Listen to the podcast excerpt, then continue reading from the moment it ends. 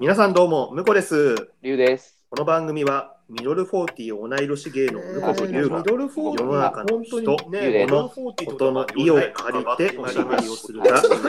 愛をする。どうも、俺らね、あと何年一応龍ですって言ったら向こうです最初の、まあ、第1回目っていうのに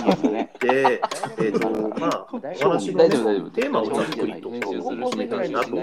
あなるほど高校生が終わった初回なんで、頃に正うん味ベタリがねそうそうねミドルフォーティーが、まあ、そうだよね勝負勝負に出たいよねことを愛が待ちぼうですよ。あら、なんか出てきたぞあなんか流れてきたぞ俺だったらね、そうだねあの何年じゃあここで聞いてもらいましょう使えるかっていう。